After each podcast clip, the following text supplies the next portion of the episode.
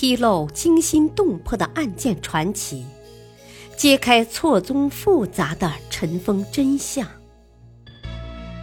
拨开历史的迷雾，探寻悬案、疑案、奇案背后的真相，让悲剧不再重演。欢迎收听《古今悬案、疑案、奇案》，播讲汉乐。第一章：名人去向悬案。貂蝉惨死还是善终？貂蝉是我国民间传说中的人物。为东汉末年司徒王允家的义女，为拯救汉朝，由王允授意施行连环计，使董卓、吕布两人反目成仇，最终借吕布之手除掉了恶贼董卓。之后，貂蝉成为吕布的妾。董卓部将李傕击败吕布后。他随吕布来到徐州，下邳一役后，吕布被曹操所杀。貂蝉跟随吕布家眷前往许昌，从此不知所踪。貂蝉国色天香，有倾国倾城之貌，见东汉王朝被奸臣董卓所操纵，于月下焚香祷告上天。愿为主人担忧。王允眼看董卓将篡夺东汉王朝，设下连环计。王允先把貂蝉暗地里许给吕布，再明把貂蝉献给董卓。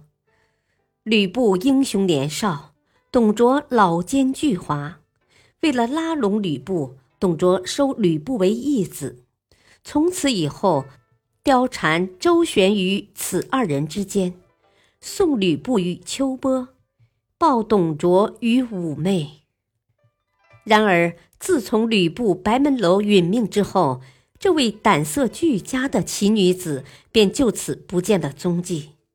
是随失败的吕布同赴了酒泉，还是被胜利的曹操掳回了许昌？等疑问，从群雄争霸开始，一直到归晋统一，也没有解开。元代杂曲《连环计》中说，他本名任鸿昌，是任昂的女儿，在宫中专管貂蝉官，因此得名叫貂蝉。实际上，历史上只有王允利用一宫女挑拨吕布和董卓关系一事。貂蝉的故事一般认为由此故事改编而来。正史上面没有提到貂蝉这个人，所以没有貂蝉之死的说法。曾经耗费大量笔墨渲染貂蝉一举的罗贯中，对貂蝉长安兵变后的描述始终琢磨不多。《三国演义》上最后一次提到貂蝉的时候，还是跟吕布一起在白门楼被曹操围困时。后来吕布兵败身死就没有说明了。白门楼事发后，貂蝉会是怎样的命运呢？有这样几种传说：一说是曹操得知关羽把貂蝉藏在晋慈庵，就暗中派人缉拿；貂蝉为绝曹操的野心，遂扑剑自杀。